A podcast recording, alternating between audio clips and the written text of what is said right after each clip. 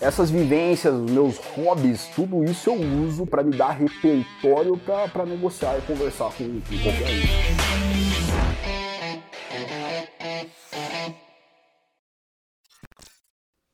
Sejam todos muito bem-vindos ao Carreira e Negócios.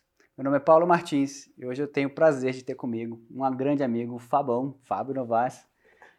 E, aliás, Fábio Vieira, Fábio Novas, a gente, na época da DAO era Fábio Vieira, né? É, Fábio Vieira, é, tudo faz. Na verdade, acho que ninguém me chama de Fábio, né, pra começar. É sempre Fabão, então quando fala Fábio, quem que é o Fábio, né? Eu falei, eu fico olhando assim. acho que nem minha, minha, nem minha mãe me chama de Fábio, mas é Fábio Vinícius Novaes Vieira, né? Mas tanto faz, a gente responde do mesmo jeito. Mas o Fabão é o mais tradicional, né? O clássico. Fabão é o nome. É então. Perfeito. E para todo mundo que está ouvindo aqui, para quem não conhece o Fábio, o Fabão, ele teve a oportunidade de trabalhar em diferentes empresas, de empresas familiares, da parte do setor financeiro, da indústria química, automobilística, dentro, da, dentro de startups, foram mais de duas, se eu não estou enganado, você vai contar isso para a gente daqui a pouco. Mas eu queria começar, Fabão, com você contando para a gente um pouquinho da sua história, da sua formação, como é que você chegou nesse ponto. É, eu, eu nasci numa cidade chamada Londrina, no norte do Paraná. Meus pais são, minha família inteira é paulista. Meus pais se conheceram na Universidade Estadual de Londrina, na UEL. E como todo londrinense, os curitibanos vão ficar bravos, mas eh, a gente diz que a nossa capital é São Paulo, não, não Curitiba. Porque é uma colônia de São Paulo, todo mundo é filho ou neto de paulista, né? Assim como eu, sou pé vermelho. E depois, é, muito cedo, minha mãe foi transferida para Curitiba, e daí eu fui, acabei sendo criado em, em, Curitiba. E meus pais eles têm uma origem muito humilde, como toda a minha família, eram bastante pobres. Até por isso que meu pai diz que come carne todo dia, porque ele não tinha condições de comprar carne toda semana quando ele era jovem, né? Ele era extremamente pobre e, eles ascenderam pelo, pelo estudo, pelo trabalho. Estudar e trabalhar ao mesmo tempo sempre foi uma, uma coisa muito muito normal dos meus pais e, e a parte do, do, estudo eles foram a primeira geração que, que terminaram o segundo, o segundo grau e foram hoje ensino médio né e foram para a universidade. Então para mim a, obrigação de se formar e de ter um ensino de qualidade sempre foi bastante eh, não foi uma pressão direta mas eu, eu sempre me pressionei é uma, você me conhece muito bem é uma, uma característica minha essa pressão por autopressão por resultados.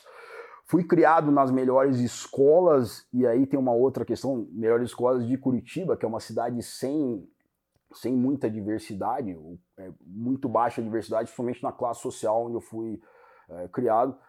E isso gerava, gerava, eu sofri, sofri bullying, isso criou uma casca, né, com o tempo, e, e me ajudou a ser quem eu sou hoje, depois a gente pode entrar nesse assunto, sofria bullying justamente pela minha etnia, era a única criança preta numa escola de elite do sul do Brasil. Então, é, eu, eu era muito sozinho nesse sentido, em, em, outros também, e o esporte sempre foi o meu, meu refúgio desde cedo, né? E é, é o meu refúgio até hoje.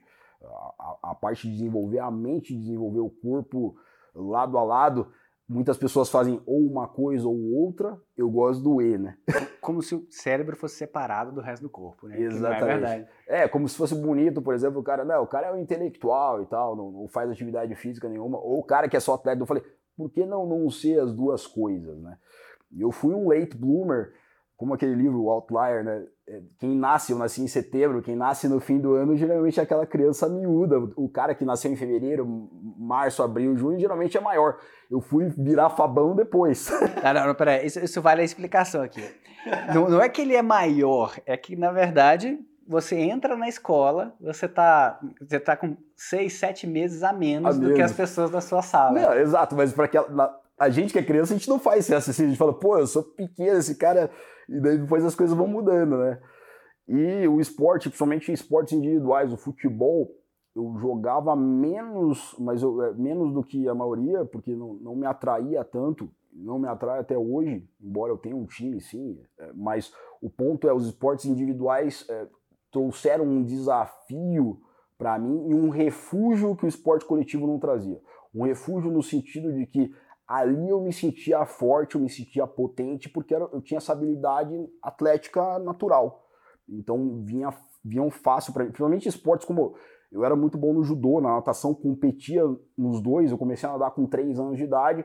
Quando eu tinha 8, 9, 10 anos, até os 12 mais ou menos, eu nadava de segunda a sábado, 3 horas por dia, porque era uma equipe forte de competição de, de Curitiba. E aí outra questão, né? Voltamos à questão étnica. Natação não é um esporte que geralmente tenham pessoas pretas, é, como eu, e isso causava um certo espantamento também. E, só que isso não me afetava, porque quando, eu, quando eu, eu estava para subir no bloco, é como se eu bloqueasse tudo ao meu redor. Então eu falei, esse é o meu momento, dane-se o resto mas é, eu, eu me destacava muito em provas que exigiam explosão, né? Provas curtas. Quantidade de massa muscular que você sempre teve, né? Sim, é. Eu sou, sou aquele, como diz, diz em inglês, fast twitch, né? Eu sou, não, me, não me coloque para fazer triatlo, correr longa distância. Correr até a esquina eu vou rápido, mas longa distância nunca foi comigo. Eu sempre fui muito, extremamente explosivo e é algo que veio natural para mim. Ninguém pode ter tudo, né? Não dá para ser as duas coisas. Então eu tenho que entender essa, essa minha eu tenho essa qualidade, mas tenho a limitação de ser um cara que é, atividade de longa duração, apesar do jiu-jitsu de algumas formas ser de longa duração, é, dependendo do, do, estilo de treino, são mais difíceis para mim, mas não que eu não faça, mas não é a minha aptidão natural. Mas eu imagino que você tenha tido uma vantagem grande no judô, na verdade, né? Muito, muito. Eu era é, justamente por, pelo judô necessitar de muita explosão. E se, se, se, eu posso usar a palavra arrependimento, é que naquela época eu, era, eu gostava muito mais da natação. Só que, é, até pelo, pelo, pela minha, minha paixão pelas artes marciais que eu tenho hoje, eu falo, eu gostaria de ter abandonado a natação e continuado no judô, mas eu acabei fazendo o contrário. Daí, em certo momento, eu acabei deixando a natação, a gente pode, eu explico os porquês, né? Mas eu sempre fui uma, uma, uma criança bastante eu não era tão estudioso, mas eu era muito bom aluno, aquele aluno chato que perguntava os porquês. É tão chato que minha mãe conta essa história até hoje que é, ela é jornalista, e muitos jornalistas naquela época fumavam em redação e tal. Eu cheguei para um colega dela e falei: ah, sabia que cigarro dá, dá câncer? Eu era esse tipo de uma criança de 5, 6 anos de idade. É uma característica minha de perguntar os porquês que eu carrego. Eu, eu, eu sou chato nisso até hoje, né? Por quê? Por quê? Por quê? Então, eu sou muito questionador inquisitivo, esse, esse viés, essa, esse, essa, esse viés filosófico é parte da, da, da, minha, da minha essência. Então eu, eu sempre gostei muito de, de debater, de discutir ideias, e por isso os professores e todo mundo achavam que eu ia ser advogado. Meu pai ele, ele, ele, se tornou advogado depois, primeiro ele foi executivo de banco, mas o, o ponto é, eu fui convicto para o ensino médio que eu ia ser advogado. Por, por, uma questão do que as pessoas te falavam, né? Pelo que elas me falavam. Faltava aquele autoconhecimento e também tinha o glamour de Hollywood, né? Tem. Das, das séries de televisão, de você fazendo é. a defesa oral, né? Que, que quase não acontece. Quase não acontece. Acho que o direito, eu achava que o direito era aquilo, até eu chegar na faculdade e ter aquele. E, e, foram várias, é, não foi a única desilusão da minha vida, foram outras que me levaram ao crescimento. É bom você você não aprende a nadar ou a lutar é, lendo, você tem que tá, ir lá e praticar, tem que ter esse, tem que ter esse empirismo. E isso é importante para o crescimento desde que ele gere a reflexão para que você não cometa os mesmos erros. O problema não é errar, né?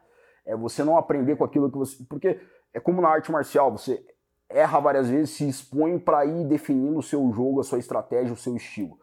E na vida não é diferente, né? Então, essa, voltando à questão dos esportes, eu gosto de experiências distintas porque elas me, me fazem. São várias lentes que eu tenho para enxergar a vida e, a, e, resolver problemas. Que eu sou apaixonado, sou muito analítico, né? Você sabe, eu adoro resolver problemas.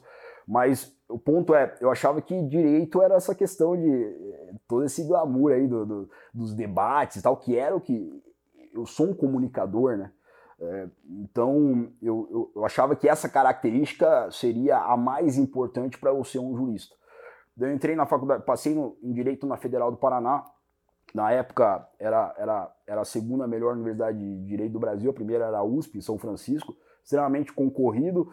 Não foi fácil passar, porque eu estava num momento muito difícil. Eu tinha perdido alguém que era, era como se fosse um, era um segundo pai para mim, o irmão mais novo do, do meu pai, que, que influenciou muito um hábito sobre o qual a gente pode falar depois, que é, que é da leitura e da filosofia em si ele tinha falecido e aquilo me abalou, perdi meu chão, então eu não passei de eu passei de primeiro numa, numa universidade pública, mas dentro de mim eu tinha essa autocobrança que nunca foi imposta pelos meus pais de, né, de, de ser o melhor, seja lá o que isso significa, porque na verdade é uma ilusão, né? É, e, e, aí é que você acabou escolhendo fazer novamente o vestibular? Fazendo novamente. É, é, esse negócio de ser o melhor também, inclusive, é, tem, uma, tem alguns episódios, é, quando eu competia, se eu tirava o segundo lugar, é, eu, eu, eu, eu, tinha que ser consolado, eu chorava de soluçar. Esse era o meu nível de competitividade. Então, isso não é saudável. Isso pode, desde que você, uma criança não sabe canalizar isso. Depois, como adulto, eu aprendi a canalizar. Mas eu abandonei a particular, fiz seis meses e só fiz a federal. Era meio, meio suicida. Não, eu só vou fazer essa porque eu quero passar na. na... E assim, minha, minha família tinha condições de pagar, ninguém me cobrou nada. Só que eu, na minha cabeça era, eu sou uma, eu sou um jovem preto de uma, de uma família que, que, de pais que subiram na vida, que me deram condições de estudar nas melhores escolas, então eu tenho que passar no que for mais difícil, independentemente da qualidade do. Eu não, o raciocínio não era a qualidade do ensino, era, era é, colocar aquele. É, era ego, cara. É, era ego, era ego. Era ego, como outras. Fui aprender com esses erros depois. Passei na federal e, e eu vi que eu estava entediado. No, no, o problema não era não era o, a universidade, eu estar tá na pública ou estar tá na particular, passar na, mais, na menos difícil ou na mais difícil, era o curso em si. Então eu tive que desconstruir uma ideia que foi embutida em mim e eu, eu captei, né? A criança é uma esponja desde muito cedo. É, a identidade do Fábio é aquele, pô, cara excelente aluno que, que, que, que, consegue, que discute com o professor e tal, discute questões né, discute da matéria, pergunta, questionador, vai atrás. Não, então vai ser rato de, de biblioteca, vai ser jurista. Eu não parei para pensar que tinha outras possibilidades. É, e, e, até esse é um dos objetivos do canal. Né? Mostrar as várias possibilidades e mostrar o que as pessoas fazem de fato, né? Que, Exato. Que eu acho que, pelo menos quando eu tomei a minha decisão, Fábio, de curso, tá certo, eu já tinha explodido muitas coisas, porque era um químico, um químico de, de nascença, assim, na família, mas a única coisa que eu tinha para decidir era o guia abril. tinha lá, tinha, tinha, meio parágrafo sobre química, meio parágrafo sobre engenharia química. Qual que eu faço? Ah, vai ver química.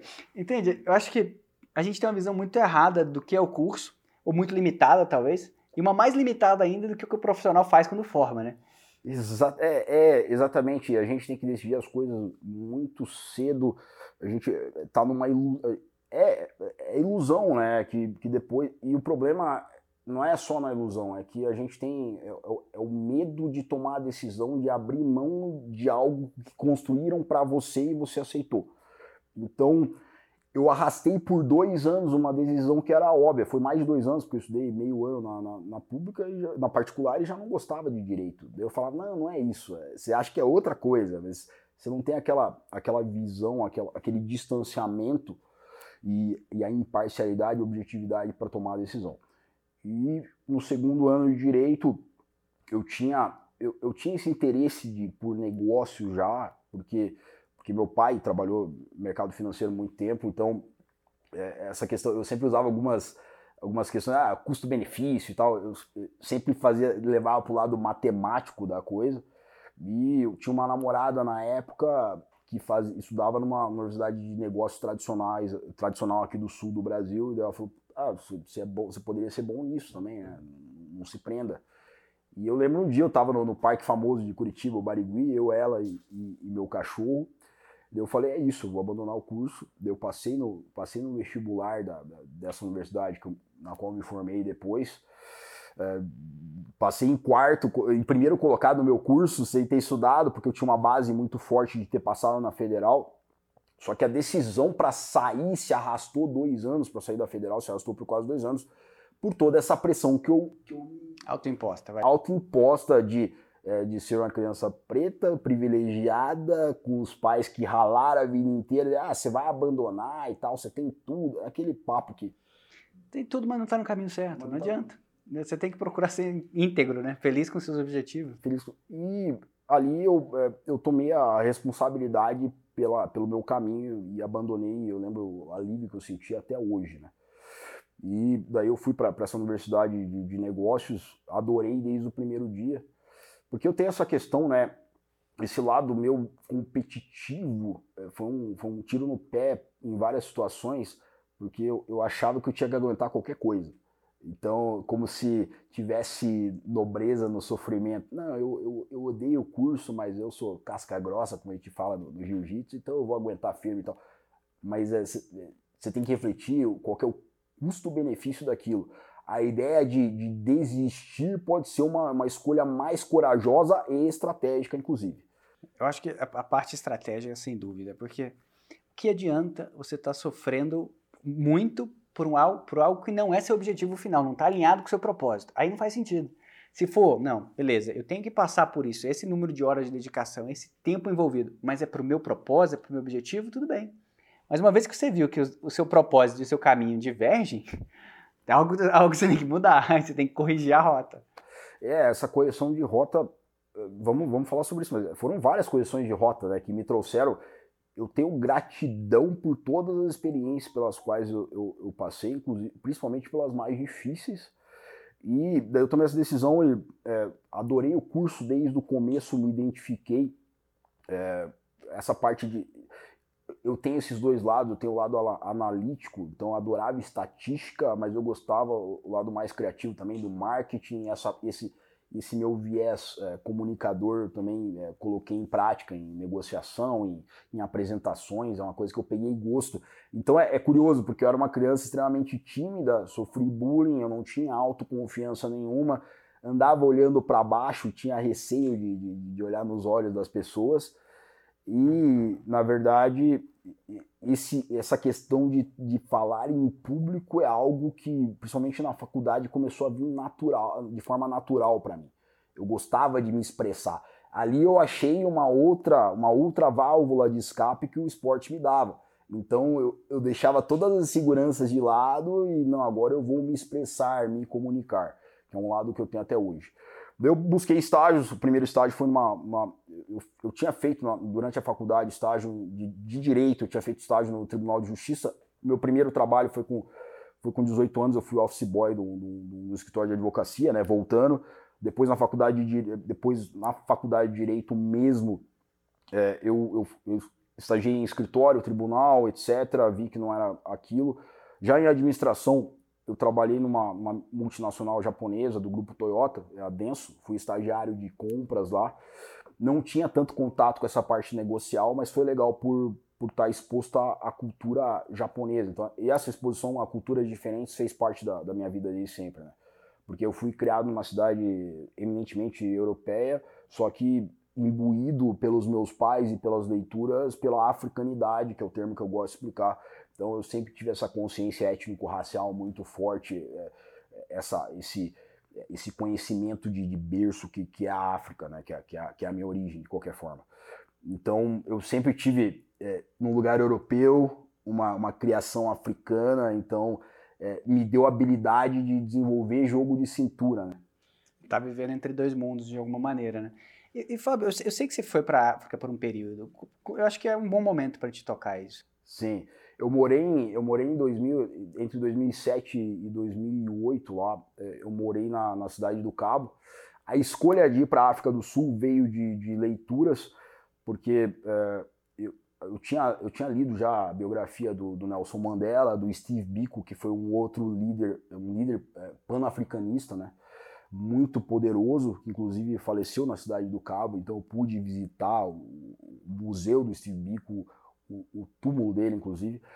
E a decisão de ir para a África do Sul foi muito evidente no sentido de que eu preciso ir para um lugar que eu queria desenvolver. Eu já tinha inglês, porque eu já era formado, mas eu, eu quero morar fora.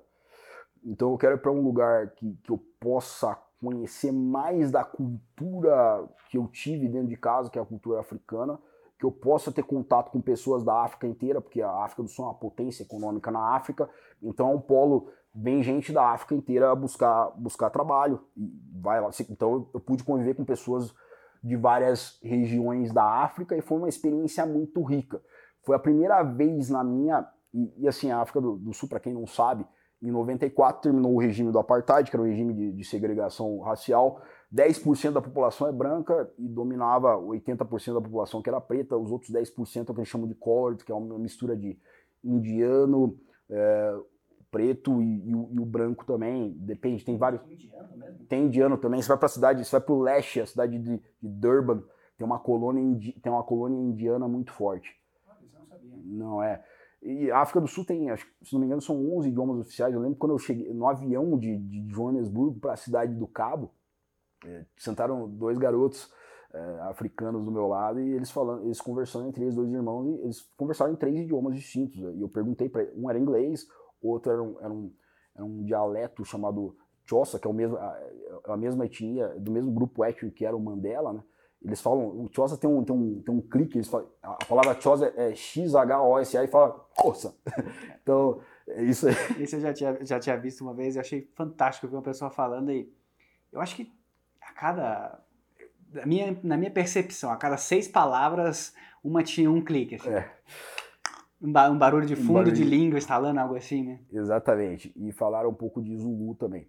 Mas, enfim, foi o primeiro lugar, embora tinha, tivesse essa tensão racial, então eu fui para fui lá em 2000, 2007, tinha essa tensão racial ainda, mas era um país que estava fazendo de tudo para superar essas, essas mazelas, essa, essa mancha na sua trajetória. E foi, o prime, foi a primeira vez na minha vida que eu senti um senso de pertencimento. De eu, de eu andar, de eu andar em lugares. Tem ainda essa. Tem essa, essa. É muito, a África do Sul tem muito a ver com o Brasil, né? No sentido de que é, tem, a, tem a minoria branca no topo, e é, tem essa, essa, essa diferença entre as classes, essa, essa desigualdade é muito grande, a desigualdade econômica. Mas a primeira vez que eu fui em lugares e, e no Nordeste, em, em Salvador você, você, vê isso, mas em Salvador ainda você vai em lugares de elite, é, você vê poucos pretos. Na África do Sul você vai em lugares de elite, é, é 80, por, por 80% da população ser preto, você, você vê outros pretos e tal, e vê pretos andando de carrão. Eu não tinha ido para os Estados Unidos ainda, eu falei, porra, que legal e tal. Então eu senti esse senso de pertencimento. Já em relação à discriminação, eu sentia dos, dos, dos, dos, brancos mais velhos, eu diria acima de 50 anos, só que em contrapartida os brancos mais jovens da nossa geração, eles faziam de tudo para ser legais. Então, quando eu saía, sempre sempre me ofereciam alguma bebida e tal, para é, criar esse senso de, de, integração, e não só comigo, com outros amigos é, pretos também. Então tinha esse negócio de querer corrigir não, eu não sou como os meus pais ou os meus avós eram. Eu sou diferente. É então, assim, Fábio, eu acho que é importante comentar isso. É uma condição complicada quando a gente imagina um regime de apartheid. Pouco tempo depois dele ter, ter sido extinto, os traços culturais ainda, ainda se permanecem, né? Permanece. E, e, a gente tem uma geração jovem que está tentando fazer alguma coisa, né? Por os dois lados, né? Dois lados. E a África foi um exemplo de, de resolver, o, ou seja, sair do apartheid com uma ideia do Mandela, uma ideia de integração, de não perseguição. Eu acho, eu sou fã do Mandela muito, muito por isso, né? Então é legal ouvir você falando isso, porque você viveu lá. É, vivi. E é, eu, eu senti emocionado quando eu pisei no solo e falei, cara, eu, tô na, eu estou na terra mãe. Não interessa aquilo que eles falam, a África do Sul não. Tem gente que fala, não, porque a África do Sul não é África.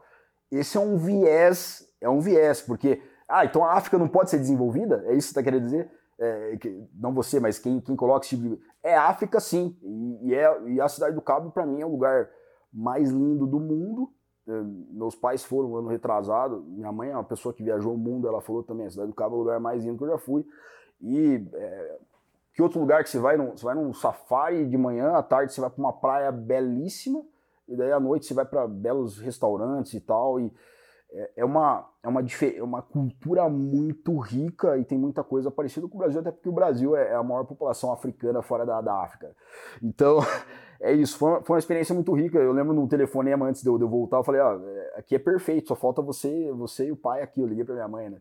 E é isso, mas foi uma experiência muito rica, foi uma experiência de reencontro. Várias dessas minhas viagens pelo mundo foram experiências de, de, de reencontro, de, de reencontro comigo mesmo, né? De me conhecer é, não queria te interromper, mas eu só queria dar o contexto para as pessoas. Você estava sempre buscando se entender, e, ó, claro, uma viagem é uma, excelente maneira de fazer isso, especialmente uma viagem que você faz sozinho. Sozinho. Porque você tem que se conhecer melhor, porque você vai conhecer pessoas, se adaptar.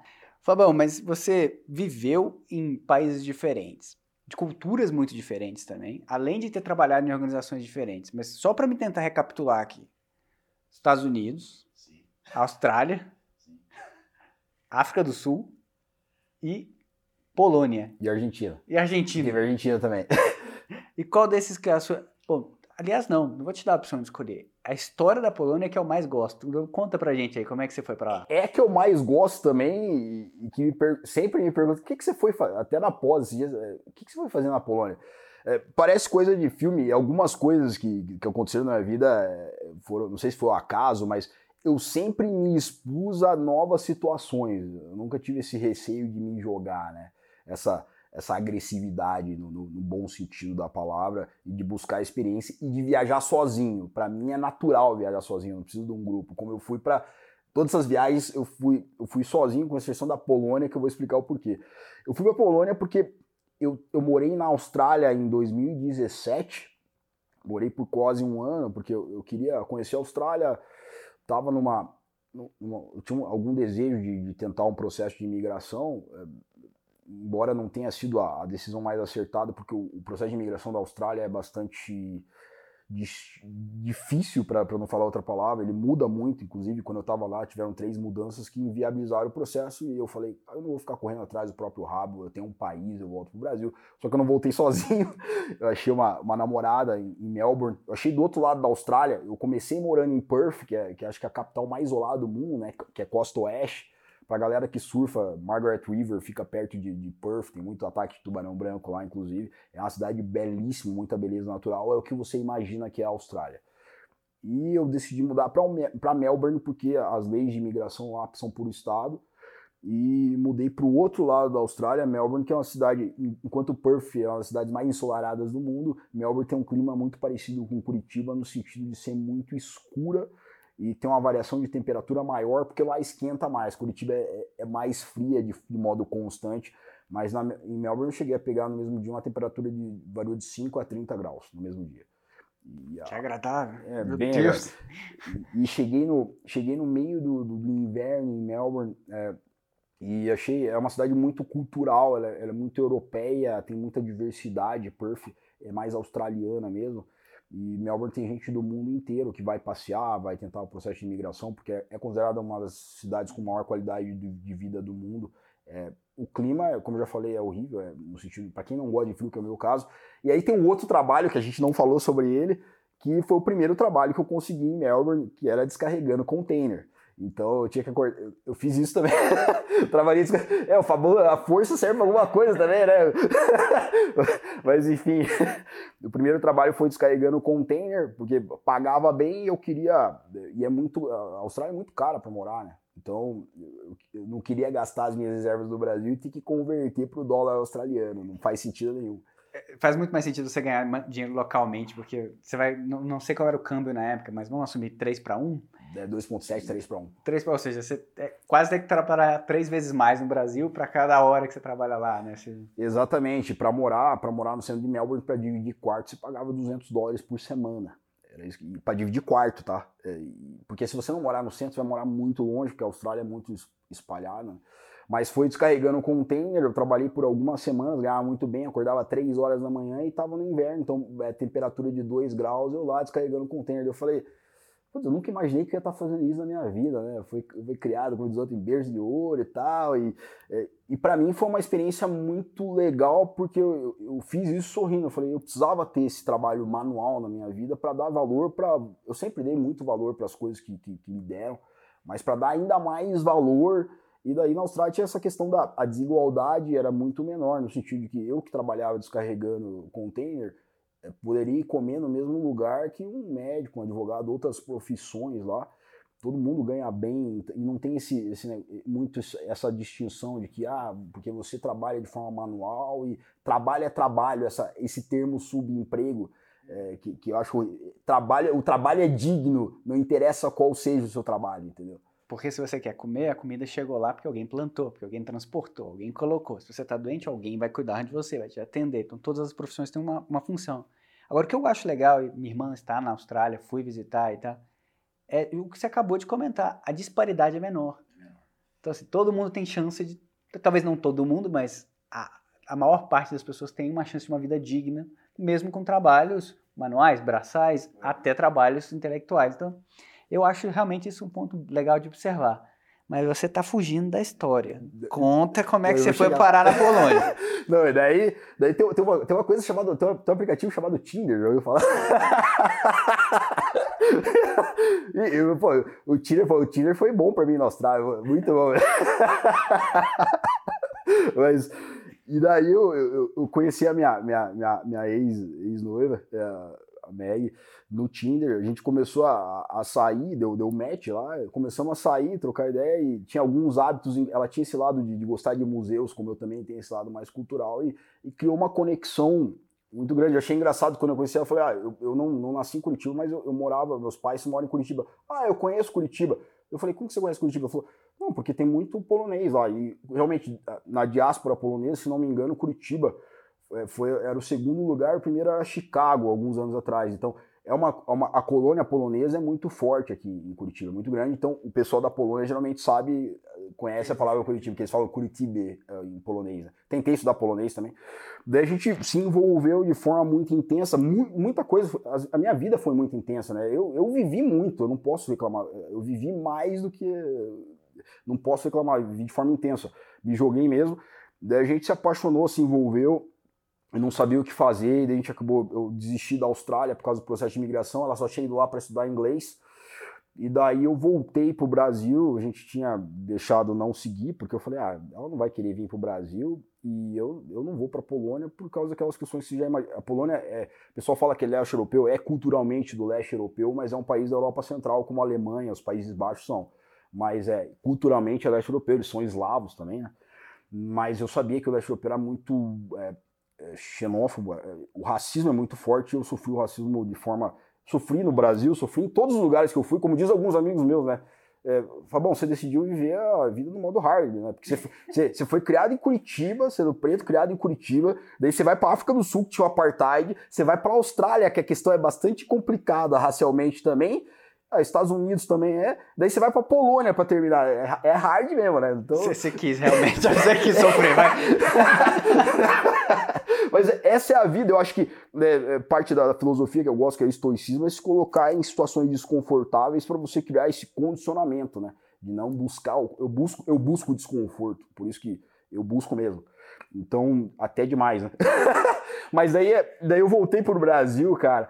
E na, na, primeira semana eu tava bem, tal, na segunda semana eu comecei a sentir uma falta absurda, porque a gente se dava muito bem.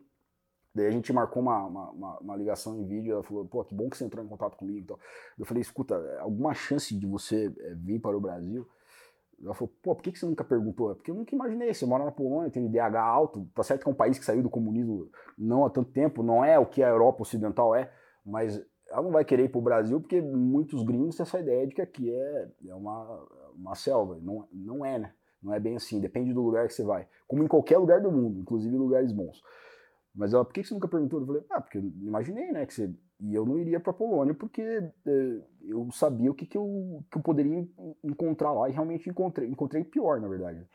Mas daí ela, ela veio, cara. Ela veio primeiro visitar para conhecer e daí depois ela, ela veio, veio, veio de vez e tal. E né, não, não se adaptou muito. Daí a gente tomou a decisão de, de para não terminar, de, de eu, eu me mudar para Polônia sem nunca ter ido. Eu já tinha ido à Europa mas eu nunca tinha ido à Polônia. Quase igual. Quase, quase igual, quase igual. Só não, que não. É, não, e é engraçado que um amigo meu disse recentemente, muito amigo meu que vai assistir aqui, ele falou: bom, é, eu só não te falei porque eu não queria, estava todo apaixonado, não queria jogar algo no shopping, mas te conhecendo, sabendo que você tem essa consciência étnico-racial, se você não ligasse para isso, no sentido de que se você não tivesse a consciência e não conseguisse enxergar o preconceito mesmo, quando porque tem aquele cara que não ele faz de tudo para não enxergar. Eu, eu, eu consigo enxergar das formas mais sutis, como é, é, por, por condicionamento, por treinamento, pela minha infância, de forma sutis ou não sutis, porque na infância, inclusive, eu já fui chamado de macaco várias vezes, é coisa que acontecia. Mas, voltando, é, eu fui pelo. pelo e eu tinha esse negócio de mim, de mim de, de, explorar lugares novos. Eu falei, a pior coisa que pode acontecer na minha cabeça é, é um risco calculado. A pior coisa que pode acontecer é eu, eu, eu vou lá, não gosto, odeio, o relacionamento dá errado, e eu, eu tenho um país, né, chamado Brasil, que eu posso voltar. Eu tenho meus amigos, tenho minha família, eu tenho uma condição. Tenho uma condição financeira boa, tenho as minhas reservas, etc. Tenho trabalho para. Se eu, eu consigo arranjar trabalho, eu tenho qualificação, etc. E fui. E cheguei, cheguei lá e, assim, começou no, no, avião, né? O jeito que as pessoas olham. É, porque tem duas, duas formas de olharem, né? Tem o olhar daquele que, que nunca viu um, um, um preto, um afro na vida, que é o olhar de, de curiosidade do que é diferente, que você eu consigo, a gente consegue distinguir, né? Eu fui treinado a distinguir isso. eu não gosto de usar a palavra treinado, mas é, é, um, é um, condicionamento. É, não é legal falar isso, mas essa é a realidade, não é bonito. Eu sou condicionado a enxergar essas coisas. E o, o ponto é, mas só que a maioria dos olhares não eram de, dessa curiosidade. Essa curiosidade vinha principalmente do, do público, é, aquela objetificação do, do, público feminino mais jovem, de menos de 40 anos, que é te ver como um objeto de. de ah, aquela, aquela expressão horrível, ah, exótico. É, é horrível, a gente, a gente conhecemos pessoas já ouviram esse. Já ouvimos isso antes. Já ouvimos isso antes. Mas, mas Flávio, você está explicando isso, mas quando eu estive na Polônia, eu tive a mesma impressão.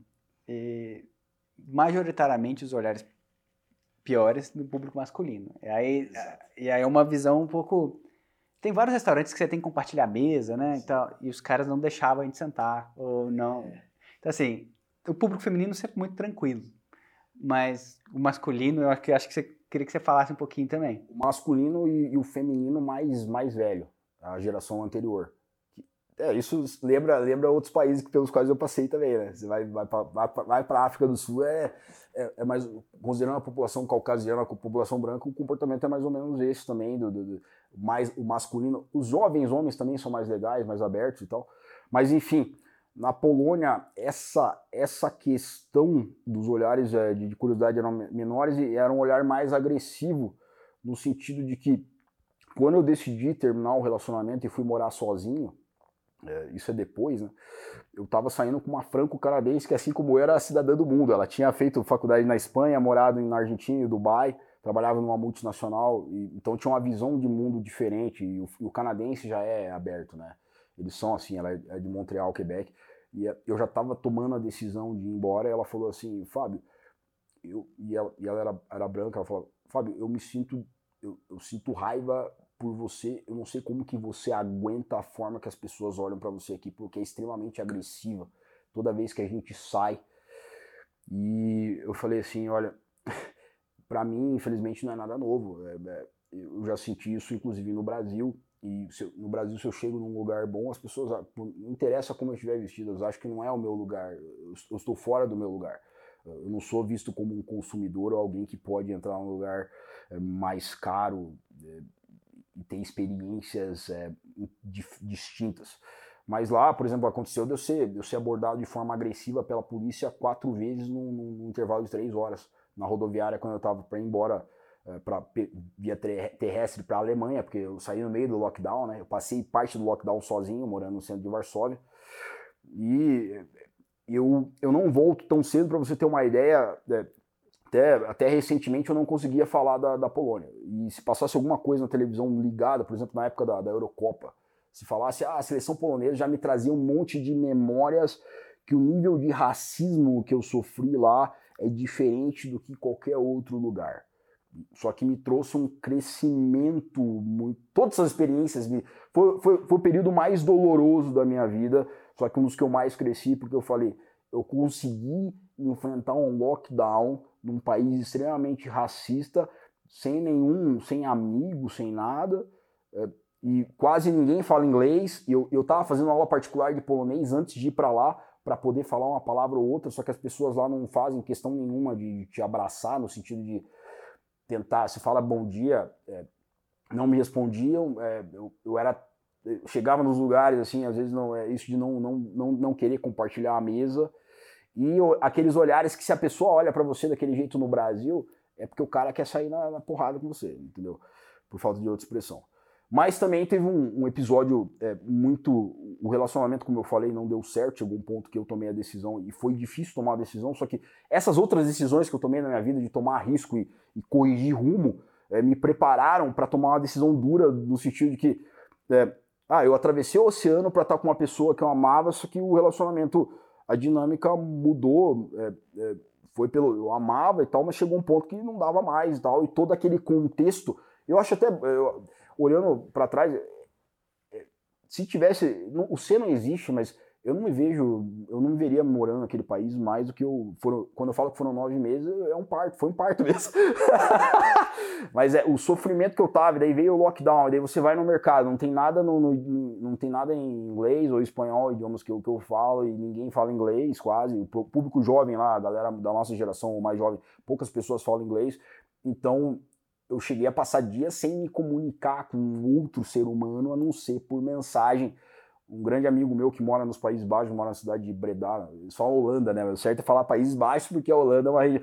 Por isso, por sinal, foi o meu melhor momento na, na, na lá na, na, Polônia, foi quando eu fui passar o meu fim de semana visitando esse meu amigo que eu fiz lá na Federal, no curso de Direito, que ele mora, ele é casado com uma holandesa, ele, ele mora na Holanda. Eu fui passar o fim de semana, porque são voos curtos, e eu cheguei na Holanda já é diferente. Eu falei, cara, como eu queria estar aqui, porque é uma sociedade mais multicultural, e por ter holandeses pretos, principalmente de origem do Suriname, eles vinham falar comigo em holandês, e meu amigo parece holandês, também é brasileiro, mas parece holandês.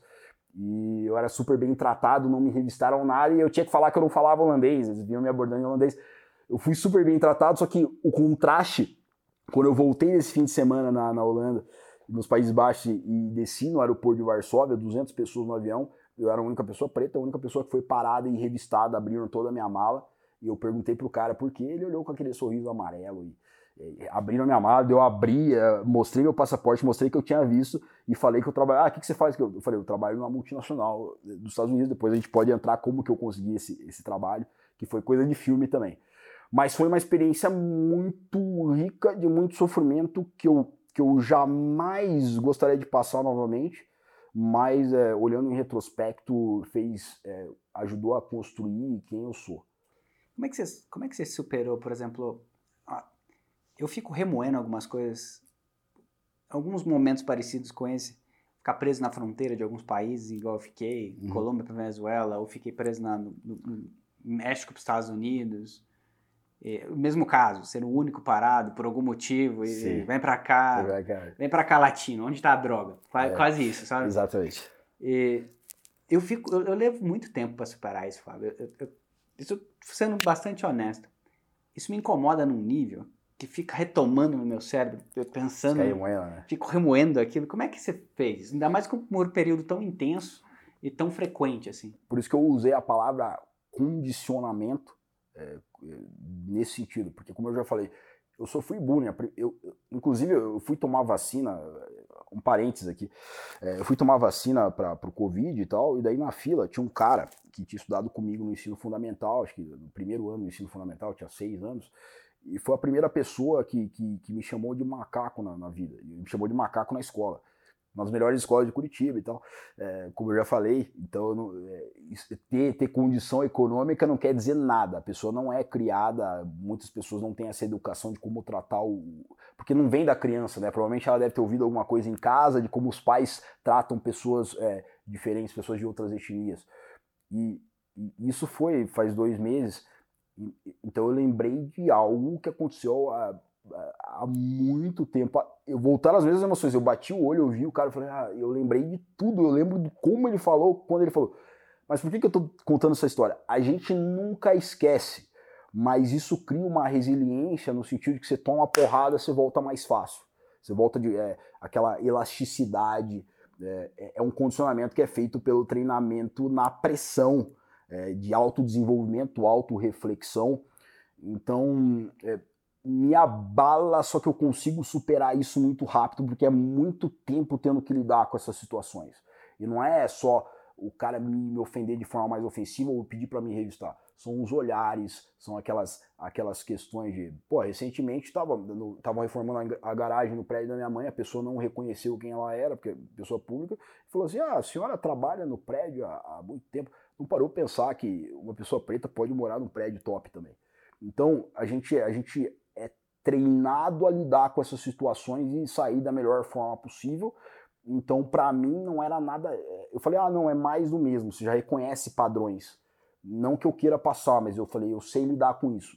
Então, isso me, essa experiência me trouxe uma autoconfiança muito grande, porque foi o modo hard mesmo, num país que não tinha ninguém. E, e é isso. Mas tem uma outra experiência lá que também me trouxe muita confiança, que foi como eu consegui um emprego, eu consegui um emprego no mercado financeiro lá. É, e, e, é o seguinte, eu tava para conseguir o visto para trabalhar lá, como eu não tinha o partner visa, né, eu tive que me matricular numa pós-graduação, consegui entrar na melhor pós-graduação de, de, finanças da, da, da, Europa Central lá, na universidade. A aula era em inglês, tá? Porque eu não tinha o nível de polonês para ter aula em polonês. Para ter o visto, daí é, você conseguia ter o visto de trabalho. A gente não queria apressar o casamento, entendeu? E eu acho que não faz sentido. Eu não faria isso, porque só pelo, só pelo... não, eu jamais faria isso. É, e o ponto é, eu consegui, eu tava, eu tava num, eu fui, a minha lógica para conseguir emprego lá era o seguinte, as pessoas não me conhecem, eu não sou cidadão europeu, não adianta só eu distribuir currículo por aí. Então eu, eu acredito na minha capacidade de relacionamento e, e, até por isso eu gosto da área comercial, né, e de me comunicar e de criar conexões. E eu falei, eu preciso ser visto e ouvido. A pessoa precisa ir com a minha cara, por falta de outra expressão, ela precisa gostar de mim. Então eu, eu, eu me propus a ir, ir a eventos no qual, nos quais eu podia fazer networking.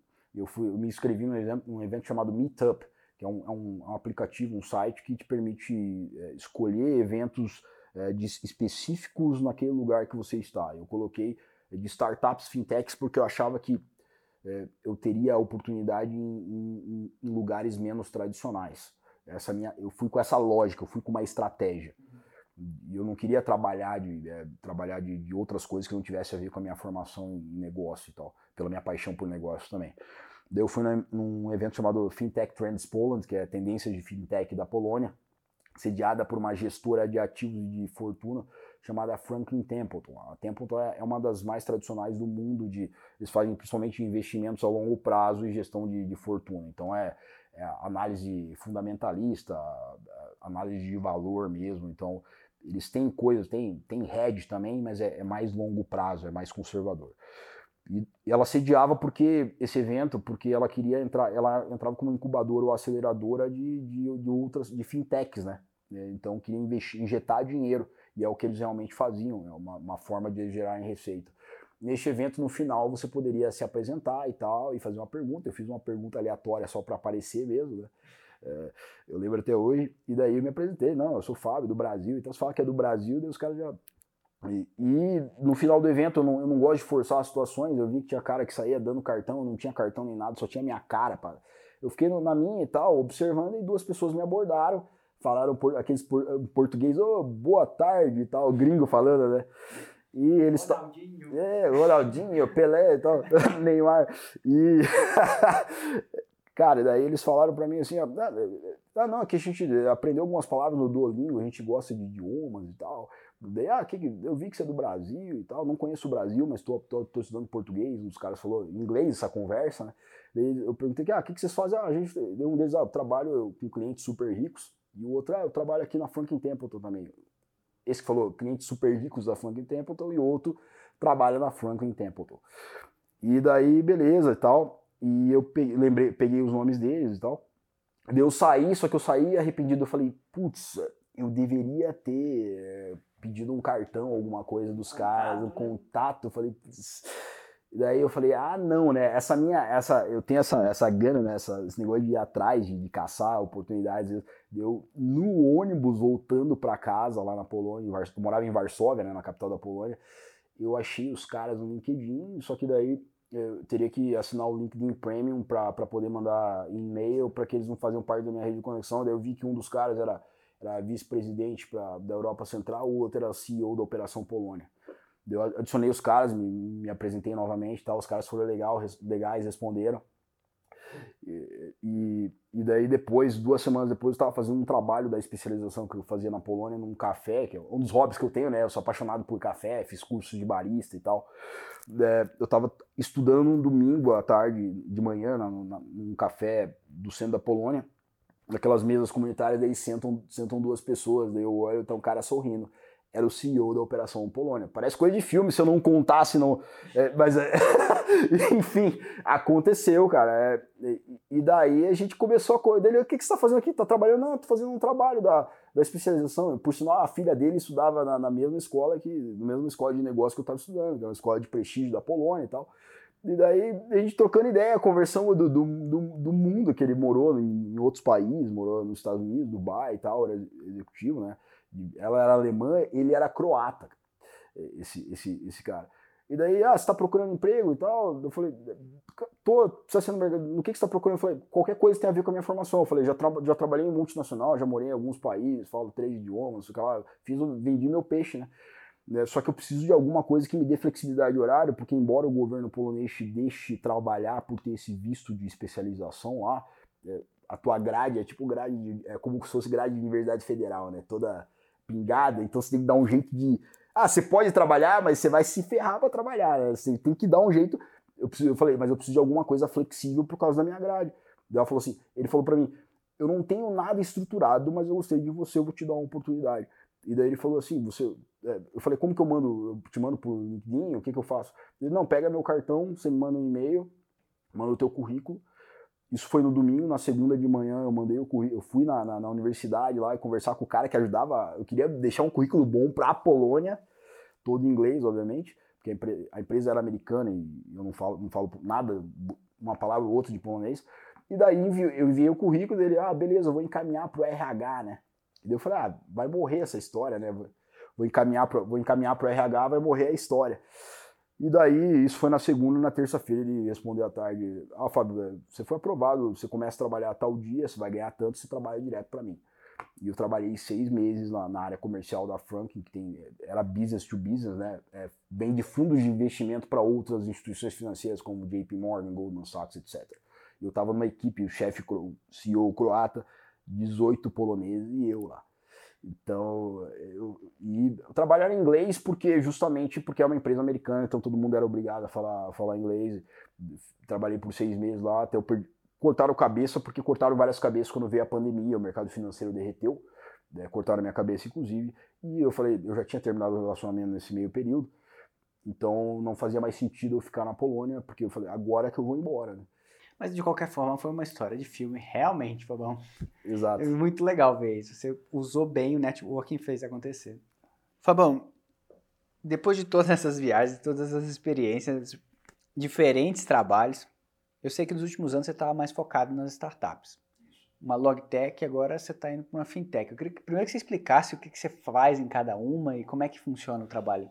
É, como, desde que, como a gente conheceu a Treni, a Treni da, da, área de marketing e vendas, e essa, o comercial é o que faz brilhar meus olhos, embora eu tenha passado por outras funções de negócio.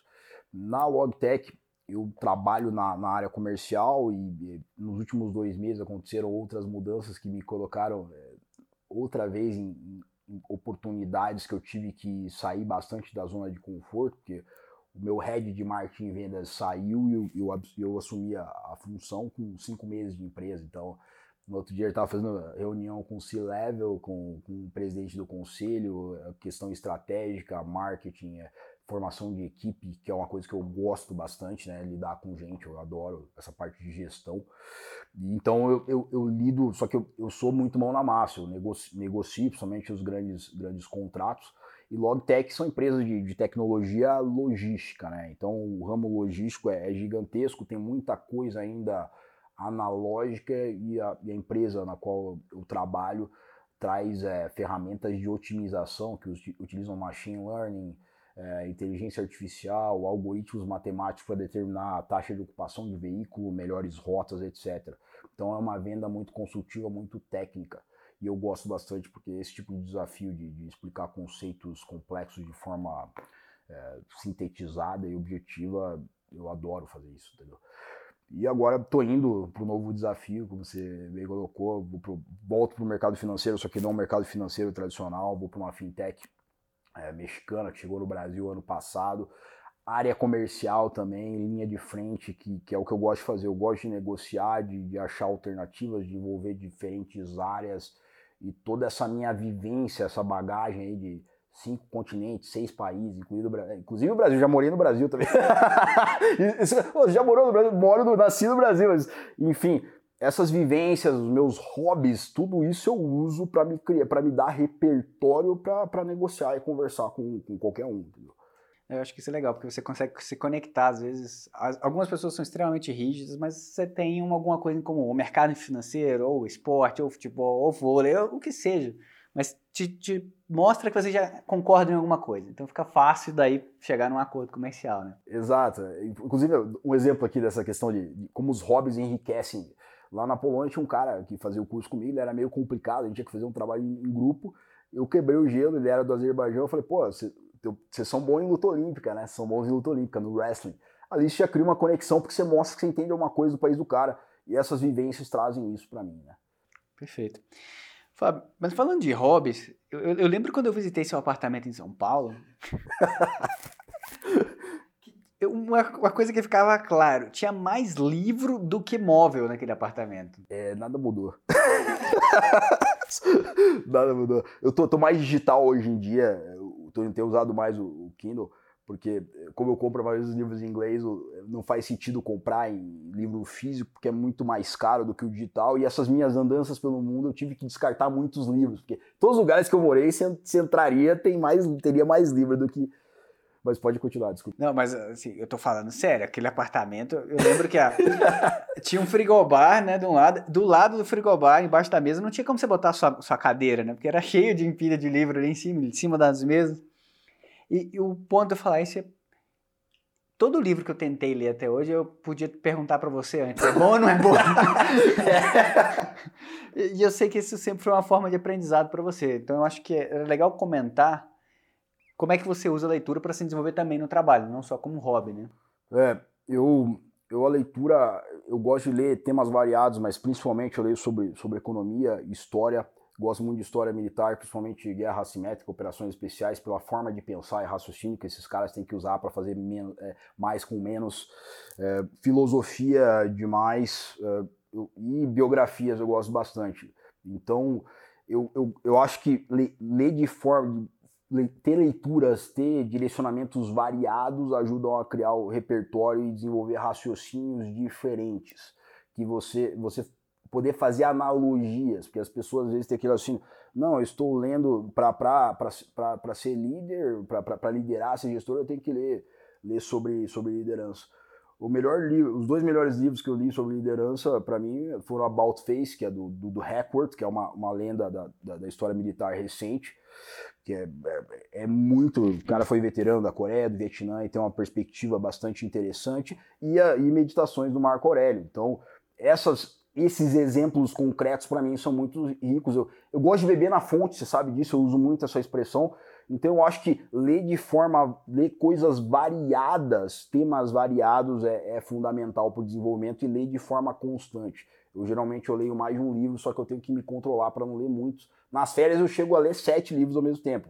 Mas na minha vida é, normal eu, eu, eu, mantenho geralmente três livros sempre que eu vou, eu vou lendo. Eu gosto de determinar um tempo, né? Esse papo, ah, vou ler um livro por semana, você não vai trabalhando o dia inteiro, como eu trabalho, é, tendo pós, fazendo os esportes, tendo hobby, você não vai ler um livro de 900 páginas numa semana. Eu gosto de determinar um tempo para leitura, eu coloco o timer e, e leio. eu sou muito disciplinado nisso, eu vou ler tanto tempo e acabou. Eu não estou preocupado, eu estou preocupado com qualidade. É, não esse, não faz diferença nenhuma você falar, eu li um livro uma semana, mas qual livro você leu, o quanto você absorveu. Então, qualidade. Perfeito os dois exemplos que você deu, eu acho que são legais. Eu publiquei um, um, um, vídeo recente sobre liderança. Aliás, eu só fiz aquele roteiro porque você me deu apoio, né? eu, fiquei, eu fiquei na dúvida se eu escrevia ou não o um roteiro sobre liderança. Amizade é isso, né? A gente se ajuda. Então, é, é, isso. Eu aprendo muito com você, você aprende comigo e a gente cresce junto, né? Perfeito. Eu, o, o vídeo vai estar aqui no card e vocês vão ver que o Hackworth, o, o Joe Wiggles bebem na fonte do Marco Aurélio. E a gente colocou isso no, no vídeo que eu acho fantástico Agora, o que eu acho mais fantástico é que esses livros não são sobre uma idealização de líder perfeito, é realmente prático, como tática, né? Eu sou muito pragmático, eu não gosto dessa esse, esse, essa mística da liderança, e daí as pessoas, ah, o discurso que o líder é assim, é assado, é, posições de liderança, esse termo são posições de gestão. A liderança é da pessoa, como eu falei para você uma vez já. É da pessoa, tem características que você pode desenvolver no esporte, você pode desenvolver na arte de outras formas. Não é a posição que faz o líder. E esses grandes líderes, que são líderes de fato, que você mencionou, eram pessoas que não, não precisavam se auto-intitular de líder e elas criavam a, a situação de, de, trazer resultados e influenciar pessoas, independentemente da posição que elas ocupavam. E era uma liderança pragmática de resultado de mão na massa, sem muita idealização, que é o que tentam vender por aí. Né? Fábio, acho que essa história dos livros é super importante. E vou aproveitar, vamos caminhar para o encerramento. Tem uma pergunta que eu faço para muitos dos entrevistados, que é a seguinte: quais livros você recomenda ou você dá mais de presente? Eu roubei essa pergunta do Tim Ferriss, eu sei que você sabe disso. é, eu, eu, diria é, Meditações do, do, Marco Aurélio, com certeza. Autobiografia do Malcolm X também. E Courage Under Fire do, do, do Stockdale, que é, é brilhante. É um tratado do estoicismo, que é a filosofia que guia minha vida também. Esses três livros, eu diria. Eu, eu gosto de dar como presente, como presente sempre. Perfeito. Vamos botar o link de todos eles na descrição do vídeo para as pessoas poderem achar de maneira fácil. E vamos lá. Continuando com essa história de vida que você teve, tudo que você passou, quais seriam os seus conselhos para alguém que está começando a carreira? Aliás, para o jovem negro começando a carreira. É, eu acho que é, é importante, é importante não ter receio de, de arriscar. No sentido, tem uma expressão que o Joko que você que você citou, ele fala default aggressive, né? Aggressive no sentido de ser agressivo, agressão no sentido de, de ação não emocional mais eficiente buscando o resultado. Então se arrisque, na dúvida, se arrisque e busque experiências que te tirem da zona de conforto. Não precisa viver no modo hard, morar no, na Polônia, como eu fui fazer, mas tem experiência no seu dia a dia, nos hobbies e tal, e use essas experiências para criar repertório para que vocês tenham mais capacidade de trazer soluções, porque vocês vão ser pagos pela capacidade de trazer soluções. Perfeito. Adorei a parte do na dúvida se arrisque. Eu acho que é bem isso mesmo, né? Se você está na dúvida se faz ou não, qual, analisa qual que é o pior que pode acontecer, acha uma solução para isso e se arrisca, né? Vai. Perfeito. E quem são os seus maiores mentores, as pessoas que você admira? Tem é, meus pais, com certeza meu pai, minha mãe, minha avó, que é uma pessoa que é, tinha, foi, foi, foi empregada doméstica, tinha ensino médio até outro, outro dia e está fazendo faculdade à terceira idade, é uma guerreira, teve que criar meus, minha, minha mãe e meu tio. Meu, meu avô morreu muito, quando eu era muito jovem. Esses três, e tem os, tem as, tem os mentores da, das leituras.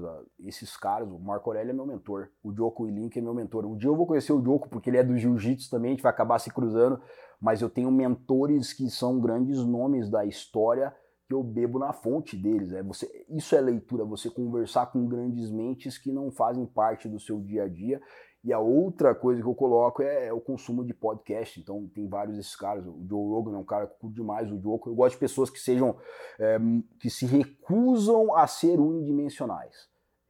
Essa, tem algumas que eu admiro, eu citei algumas. Eu citei algum, tem várias que eu admiro, mas eu citei, eu citei algumas delas.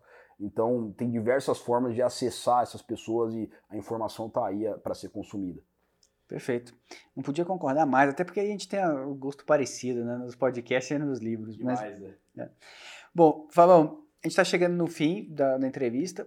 Todo convidado tem o direito de convidar uma ou duas pessoas para participarem nas próximas entrevistas. Quem seriam as suas indicações? Convidar duas feras aí, a, a Jéssica Justino, que eu conheci por, é, por questão de, de, rede social, aí, ficamos amigos, ela é uma pessoa incrível, uma, uma guerreira, e tem o Gerson, que é, é psicólogo, neurocientista também genial. Você vai gostar muito de conversar com os dois. Perfeito. Estão convidados. Isso vai ser um prazer, na verdade. Bom, esse foi o Carreira e Negócios. Eu sou Paulo Martins e a gente teve o prazer de ter aqui Fábio Novaes. Até o próximo vídeo.